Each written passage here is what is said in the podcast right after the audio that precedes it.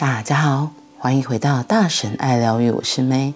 今天我们要继续来谈谈健康的自我之爱与自以为是的骄傲。你大概听过希腊神话中纳西斯的寓言故事，他爱上了自己。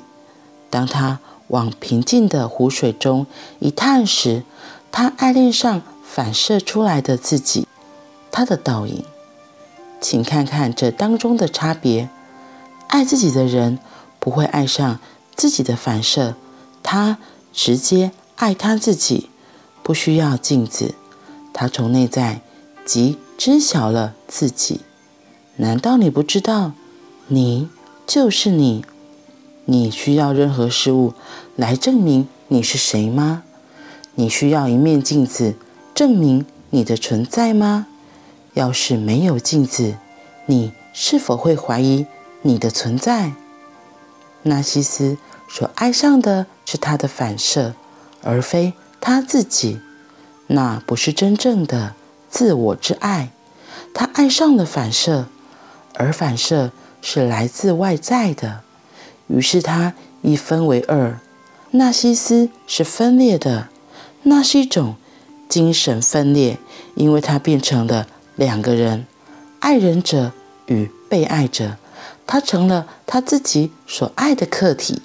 许多人以为自己在爱，其实不过就是这么一回事。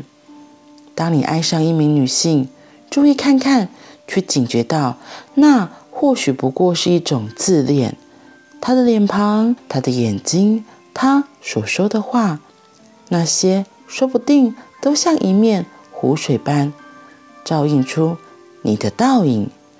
根据我的观察，百分之九十九的爱是自恋。人们所爱的不是他们眼前的女人，他们所爱的是他对她展现的赞赏，施予她的注意力，还有给她灌的迷汤。女人为男人戴高帽子，男人给女人。拍马屁，那是一种互相取悦。女人说：“天底下再没有哪个男人比你更帅了，你真是个奇迹，你是神所创造的杰作，连亚历山大都不能与你相提并论。”然后你听了，觉得飘飘欲仙，你的胸膛一下子扩张了一倍，你的头也开始胀起来，里面装的。不过是稻草，但却会胀起来。接着，你会对女人说：“你是神最了不起的创作，就算古埃及女王克利奥佩屈拉也不能与你媲美。”我实在无法想象神还能如何让你更出色。这世上再也不可能有另一个女人如你一般。这便是你所认为的爱。这是一种自我陶醉，男女各自成了对方的一池水，反射出彼此的样子。其实那池水不单是反射，还会使尽各种方式让倒影看起来更好看。人们就是称这个叫做爱，这不是爱，这叫自我交互满足。真实的爱是没有自我的，真正的爱始于对自己的爱。你拥有这副身躯，这个存在，being，你跟着于其中，去享受自己，珍惜自己，祝福自己，这本是天经地义的事，无关乎骄傲或自我，因为你并没有与任何人做比较，只有在比较当中才有。自我的存在，对自己的爱里没有比较这回事。你就是你，如此而已。你并没有说某个人矮你一截，这一点都不是比较。每当比较出现时，你心中要很清楚，这不是爱，而是自我某个隐晦的诡计。当你对一个女人说“我爱你”，这是一回事，当你说埃及艳后根本就比不上你，这又是另一回事，而且是完全相反的事。为什么要提到埃及艳后？难道没有讲到埃及艳后，你就没有办法爱这个女人了吗？把埃及艳后搬出来是为了取悦女人的自我，爱这个男人就好。为什么还需要亚历山大的介入？爱是没有比较的，爱只是去爱，没有任何比较。所以每当比较出现的时候，请记住，这是骄傲与自恋。当比较不存在时，你知道，这即是爱，无论是对自己或他人的爱。真爱当中是没有区隔的，因为爱是一种融入彼此。在自我主义式的爱里，爱与被爱两者的分野一清二楚。在真爱之中，没有关系。让我重复一次，真爱不是一种关系，因为没有两个人可以互相关联。在真爱当中，有的只是爱，只有爱的开花与芬郁的气息。真爱是一种溶解与交融，两个人只存在于自我主义式的爱里，爱人者与被爱者。当爱人者与被爱者存在时，爱就不在了；当爱在的时候，爱与被爱的两个人一并消融在爱中。真爱总在当下，自我主义式的爱却总是在过去或未来。英文的爱里有种热情的定义，听起来很矛盾，但举凡生命中伟大的事实都是矛盾的。所以我称它做热情的定境，温暖而不激烈。这样的爱显然是温暖又不失平衡的。这一，这是一种非常凝聚、镇定、平静的状态。爱不会让一个人像发烧似的，但自我主义式的爱会造成很高的热度。于是这时的热情会像是发高烧。没有办法有丝毫的冷静。若能谨记这些事，你心中自有判别的依据，而且你必须从自己身上开始落实。除此以外，没有别的路。人必须从他所在的位置踏出第一步。爱你自己，要很爱很爱你自己，就从对你的爱当中，你的骄傲。自我和所有无谓的东西都会无影无踪。当这样的事发生的时候，你的爱就会开始触及别人。此时，你的爱就不是一种关系的形式，而是分享。爱不会变成主客体的关系，而是一种融合与一体感。那将不会是发烧状态。而是热情的定境，交织着冷与热，使你有生以来首次尝到生命矛盾的滋味。我很喜欢他今天再次提到关于真爱这件事情。真爱总是在当下，可是自我主义式的爱却总是在过去或未来。活在当下，活在当下这件事情。这四个字应该是在我们日常生活中还蛮常听到的，因为其实为什么没有过去或未来？因为当我们的头脑跑到过去或跑到未来，你的心早就不在那里了。那个只有你的头脑会想说，过去我发生了什么事情，然后才在懊恼啊、懊悔，然后或是在妄想哦，我等一下要干嘛？我等一下要干嘛？这些都是头脑的喋喋不休，很容易我们就会有这些。想法一直跑来跑去，可是，在那个当下，肯定不会有爱，因为你的心思一直就是被其他的外面给抓走了。所以，真爱只有在此时此刻这个当下，才能够体会得到。因为你是整个人都会在这个时刻，全心全意在这个当下，就能够品尝到什么叫做爱。当你如果只是在过去未来，我会说，那都是头脑，都是你的一些思绪，而不是真的从你的心出发的。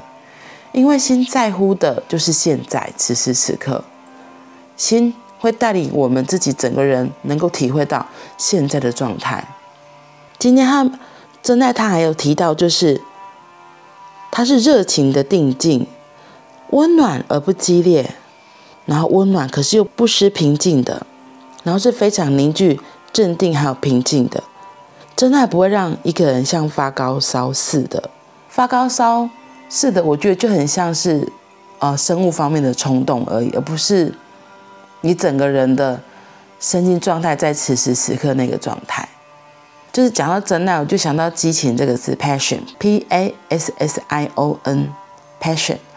很多人都会觉得这是一个激情，所以听起来也比较像是，可能就是生理方面的冲动啊，或是一个像他这里说的发高烧一样。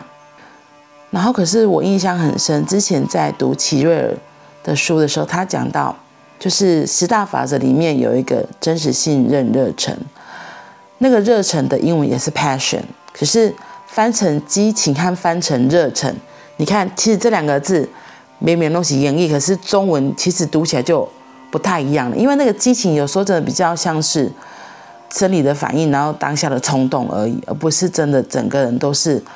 打从你的心底，然后想去做这件事情，而且就像他这里说到，他今天提醒到了那个是温暖，可是又平静，而不是冲动。如果是冲动，那可能就会夹杂的很多的情绪，很多的情感，那我为什么就没有那么的纯净？所以他才会说是一种很凝聚，所以爱其实是一种很宁静、很镇定，而且是很平静的。我觉得那个很宁静、很平静，就是好像就是涌泉一样，你会从你的心里会生出来很多很多很不一样的感受。可是那个感受是源源不绝。然后我刚刚讲说像温泉一样嘛，它就啵啵啵啵啵啵啵，可是不是像喷泉那样，噗，就是那个喷泉就会很像激情，然后是可能会太过头的，影响、干扰情绪都会跑出来。那可能就会失去了中性、中立的感受。今天说到希腊神话中的这个寓言故事，他爱上了自己，可是他后来发现是从水湖水中倒映出来看到的自己。然后他又延伸说到，其实像我们有时候喜欢对方的特质，或是你伴侣的特质，你喜欢另外一个人他的样子，其实是。很多只是反映出我们自己身上也有的，所以他今天用这个纳西斯的例子来告诉我们说，其实我们的伴侣大部分都会像湖水一样，让我们看见自己而已。所以我们会以为，诶，我们爱上的是外面的那个人，其实不是，他只是投射出我们自己心里有的样子，然后反映出来给我们看。所以。奥修一直在强调，就是要提醒我们要好好的爱自己，而不是眼睛看着外面的人，因为外面的人只是从我们镜子里面反射出来，让我们看到哦，原来其实我是有这个特质，原来我为什么喜欢这一个人，就是这个人他只是像这个湖水中的倒影一样，其实看到都是自己，所以这也很像。我们很常听到外面世界没有别人，都是我们自己。我们看别人不顺眼的，其实也是看我们自己不顺眼。然后我们看别人喜欢的，其实也是我们自己喜欢的。然后重点是，这些我们都有，这些我们都有。所以，怎么样提醒自己不要只是爱外面的那湖水，爱外面的那个镜子，而是真的拿回力量，回到自己，做自己。现在自己可以做的事情，然后可以打从心里喜欢自己、爱自己，这些都是很多经典一直在提醒我们的，不只是奥修而已，有很多的经典都是在提醒我们这件事情。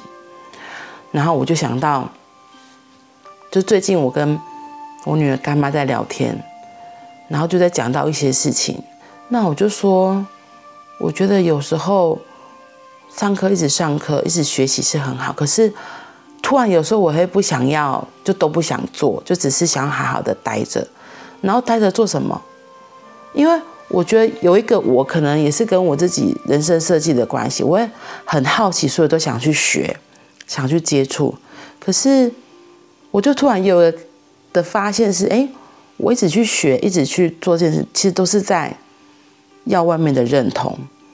然后因为没有自己真的打从心里认识、认同自己，所以会觉得不够不够，然后想一直学学学，反而没有。给自己足够的时间空白下来，所以像我之前也有提到，其实偶尔就是要让自己有个小旅行，真的就是让自己只跟自己在一起，而不是还在看着外面的花花世界。我就跟女儿的干妈提到留白这件事情，生活中不一定要把自己事情都填得很满很满很满，偶尔要让自己有个空白的时间，就是让自己跟自己好好的独处。我觉得这个独处的时间。也是很，也是一种静心冥想，因为我们在静心冥想的时候，就是全然的跟自己在一起。你可能眼睛闭着，或者是眼睛微张，看着地上，可是主要的功夫还是都下在自己身上。嗯，在那样子时刻，好好的跟自己在一起，跟自己的内在有连接，我觉得就是。爱自己一个很好的方式，而且我发现，当开始做这样的练习，越来越跟自己的内在有连接，自己的力量也会增加，然后也会更喜欢自己，更认同自己，不需要再去要外面的眼光，不需要去要别人的赞。我觉得这个真是一个蛮特别的一个体验。嗯，好啦，今天就先分享到这里喽。